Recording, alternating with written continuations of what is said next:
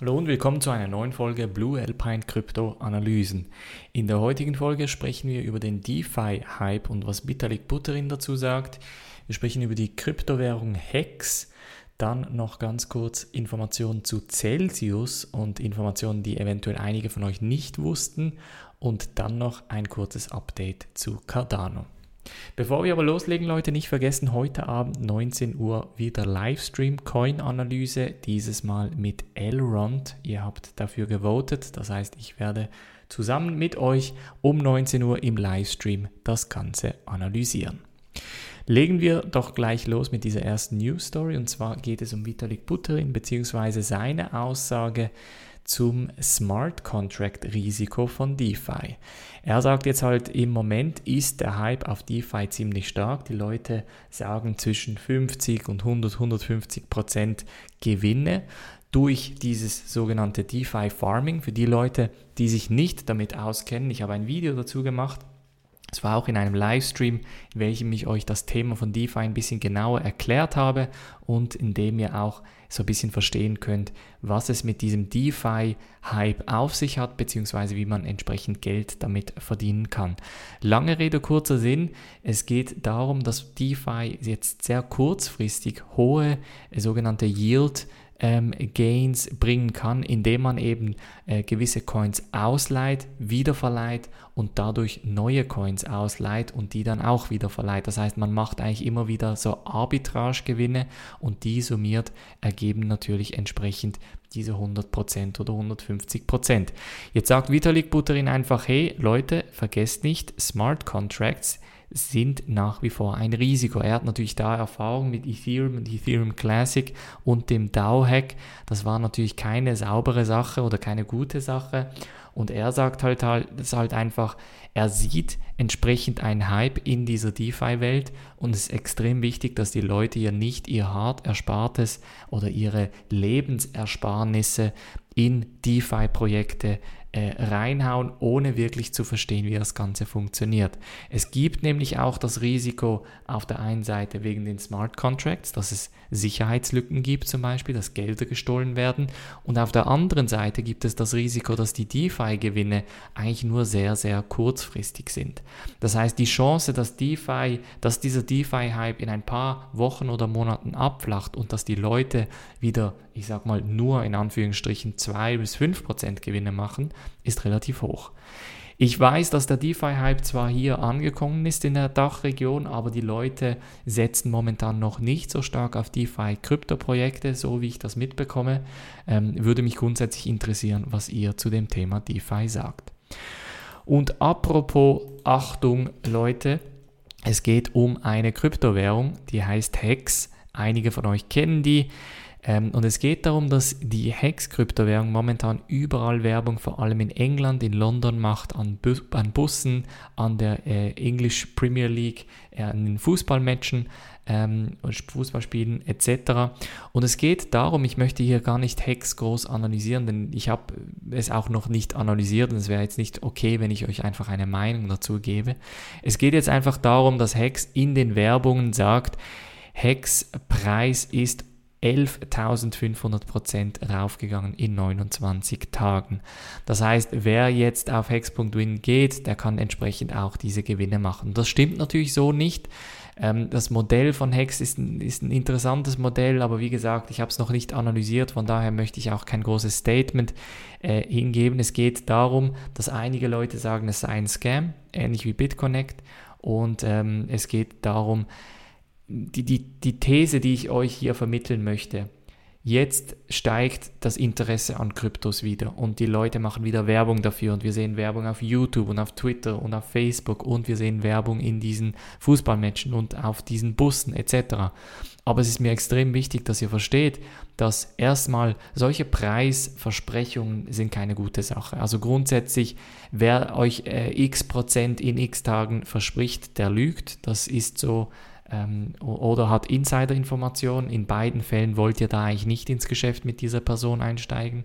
Das ist das eine. Und das andere ist, es geht wirklich darum, dass ihr ähm, das, was ihr, in was ihr investiert, effektiv auch äh, analysiert und researched. Das heißt, ich bin jetzt zum Beispiel hier auf der Hex-Webseite und sehe hier schon einige Punkte, die mir nicht gefallen, nämlich, dass es sogenannte äh, Referral-Boni gibt. Und wenn man neue Leute mit reinnimmt, dann kriegt man noch mehr Geld etc.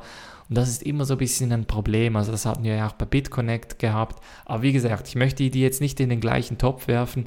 Es geht mir einfach darum, geht diese Webseite durch, versucht zu verstehen, um was es hier geht und macht eure Analyse oder votet für Hex, dann kann ich eine Analyse machen und wir können gemeinsam da durchgehen und wirklich schauen, ob das ein Scam ist oder nicht.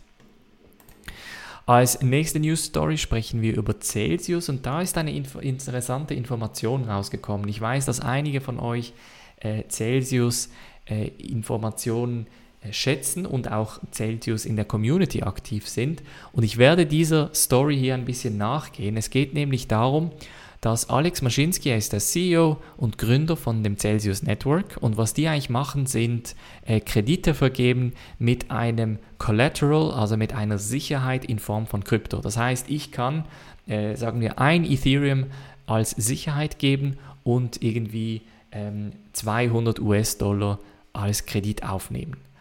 Und das Modell funktioniert relativ gut. Ich kann da, also Celsius bringt eigentlich, ist eigentlich ein Marktplatz und bringt Leute, die effektiv Kryptos lagern möchten mit ihnen, um dann effektiv auch ähm, Zinsen zu bekommen. Und die Personen, die effektiv Kredite aufnehmen wollen, die können dann das Geld von Celsius beantragen für einen relativ tiefen ähm, Zinssatz. Jetzt sagt Maschinski aber, ja, das ist ja kein Problem. Wir machen immer sogenannte Collateralized Loans. Das heißt, wir haben immer Sicherheiten bei unseren Krediten, denn wenn unsere Kreditnehmer nicht mehr zahlen können, dann haben wir einfach die Sicherheit, die wandeln wir von Krypto in Cash um und das Business funktioniert. Ist eigentlich genau gleich wie jede Kredit, wie jedes Kreditunternehmen mit dem Unterschied, dass Celsius hier keine, ich sag mal, Kreditanalyse oder Kreditwürdigkeitsanalyse macht, sondern eigentlich nur diese Sicherheit nimmt. Er sagt zum Beispiel auch, wir geben keine non-collateralized Loans raus, das heißt äh, Kredite ohne Sicherheit. Und jetzt ist aber rausgekommen, und das hat die PR-Sprecherin da gesagt, dass es etwa äh, 1% gäbe von ähm, den Zehntausenden Krediten, die effektiv nicht collateralized sind. Und das entspricht natürlich also erstmal 1% Geschäftsrisiko ist im schlimmsten Fall, wenn es ein großer Kredit ist, ein relativ großes Risiko, das muss man auch dazu sagen. Im besten Fall aber wird es keinen kratzen, wenn dieses einprozentige, dieser einprozentige Kredit effektiv ähm, nicht funktioniert hat. Das wird das Geschäft nicht groß stören. Aber nichtsdestotrotz, ich werde dieser Sache nachgehen. Ich weiß, dass einige von euch aus der Community mir auch schon geschrieben haben und das ist eigentlich ein interessantes Thema, das ich persönlich auch ähm, wissen möchte. Und das werde ich dann effektiv auch präsentieren mit oder entweder direkt mit jemandem aus der Celsius Community oder eben als Statement. Denn das, denke ich, ist relativ wichtig. Maschinski hat da nämlich kein Statement dazu mehr gegeben, auch die PR-Frau da nicht.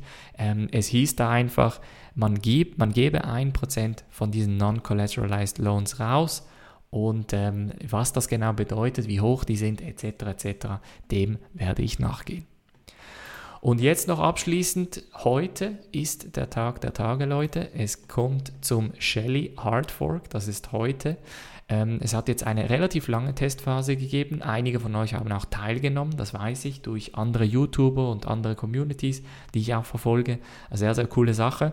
Ähm, es kommt, wie gesagt, zu dem Hard Fork und der CEO und äh, Gründer von IOHK und Cardano sagt, dass nächstes Jahr erwarte er Tausende von D-Apps und äh, Dutzende von interessanten Projekten, die auf Cardano basieren und es wird das ganze Cardano-Ökosystem zum Wachsen bringen.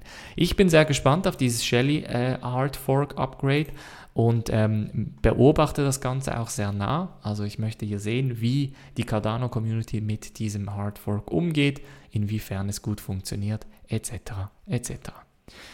Das war's von der heutigen Folge. Gebt mir wie immer einen Daumen hoch, abonniert den YouTube-Kanal, abonniert den Podcast und ganz wichtig, abonniert den Newsletter, denn heute Abend kommt ja die Elrond-Analyse und ich werde wichtige Informationen, die ich vielleicht zeitig nicht hinbekomme im Livestream, im Newsletter verteilen. Deshalb unbedingt im Newsletter anmelden. Wir sehen uns heute Abend oder morgen wieder. Macht's gut und bis dann.